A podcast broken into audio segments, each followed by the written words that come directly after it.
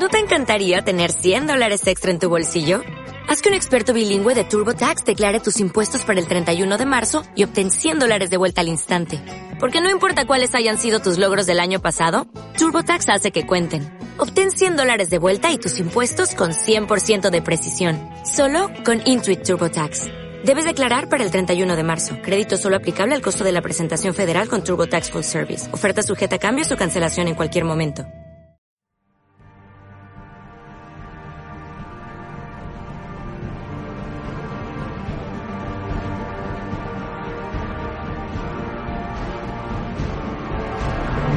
Los corsarios de Heimdall.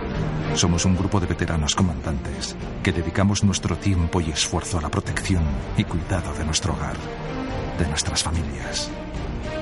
Luchamos sin temor. Comerciamos sin escrúpulos. Exploramos lo desconocido. Investigamos lo imposible. Nunca nos rendimos. Todo con el único fin de descubrir la verdad oculta en la galaxia. Quizás hayas escuchado historias sobre nosotros. Algunas eran ciertas, otras quizás no. Solo aquel que es un verdadero hijo de Heimdall puede acceder al verdadero conocimiento del códice y descubrir así nuestros secretos. Corsarios, guardianes, viajeros, descubridores. La decimonovena orden de protectores de la humanidad nunca rehuye ante el peligro. Lee nuestra historia, investiga los grabados y quizás puedas encontrarnos. Que la luz de Heimdall ilumine tu camino. Que la luz de Heimdall ilumine tu camino. Que la luz de Heimdall ilumine tu camino.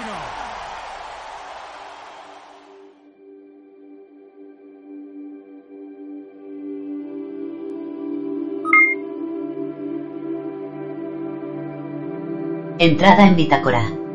Fecha estelar. 3305.06.07. Sector estelar. Brazo interior de Orión. Sistema Seple 1. Espacio profundo. Distancia aproximada a base. 950 años luz. Nave estelar nómada. Charlie Delta Hotel 063. Estado nominal de funcionamiento. Firma tonal del comandante Lobo Estelar, vicealmirante de flota, Corsario de Indal. Hacia lo desconocido. Capítulo 2. La nebulosa del anillo fino.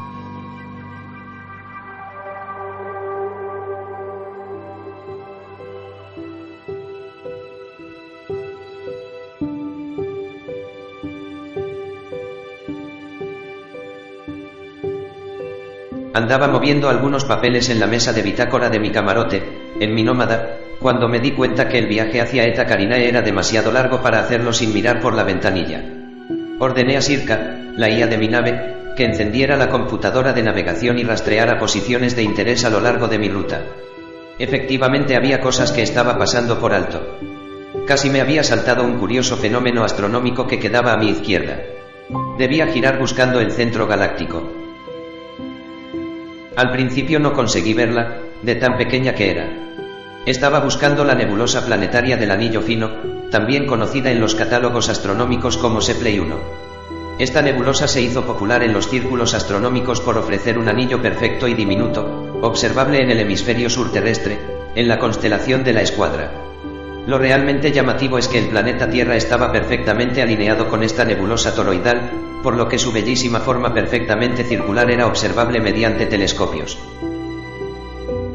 Fue descubierta en 1936 por el astrónomo Harlow Shepley.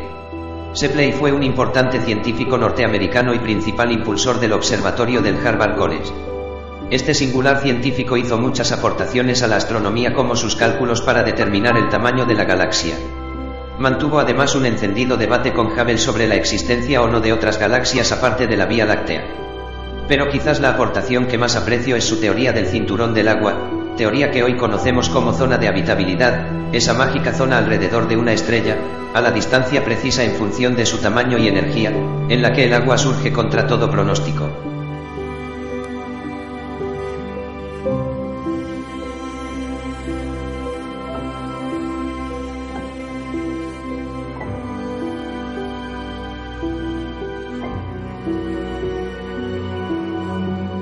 Y ahora estaba allí por aquel descubrimiento que hizo en cielos sureños. La verdad que lo de nebulosa planetaria es solo un decir. Nada queda tras la devastación provocada por un evento de este tipo. Este tipo de nebulosas aparecen cuando una estrella lo suficientemente masiva comienza a perder sus capas exteriores mostrando su caliente núcleo interno, que se irradia hacia el exterior en una deflagración cósmica. La burbuja de gas y plasma irradiada se desplaza a gran velocidad.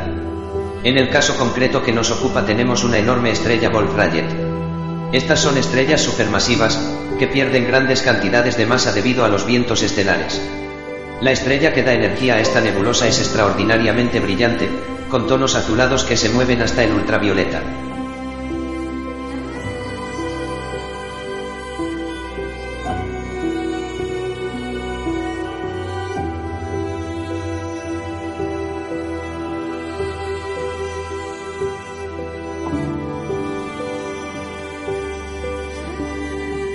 Pero ella sola no habría podido construir este enorme donut de radiación.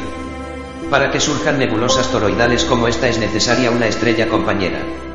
Juntas, en su danza eterna y acompasada, consiguen dar forma a este espectacular arco de energía.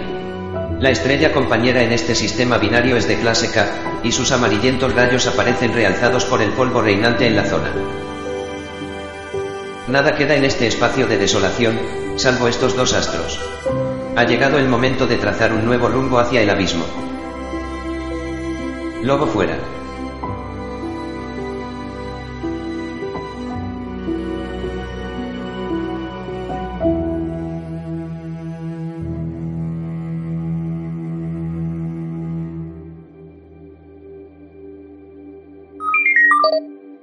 Fin de entrada.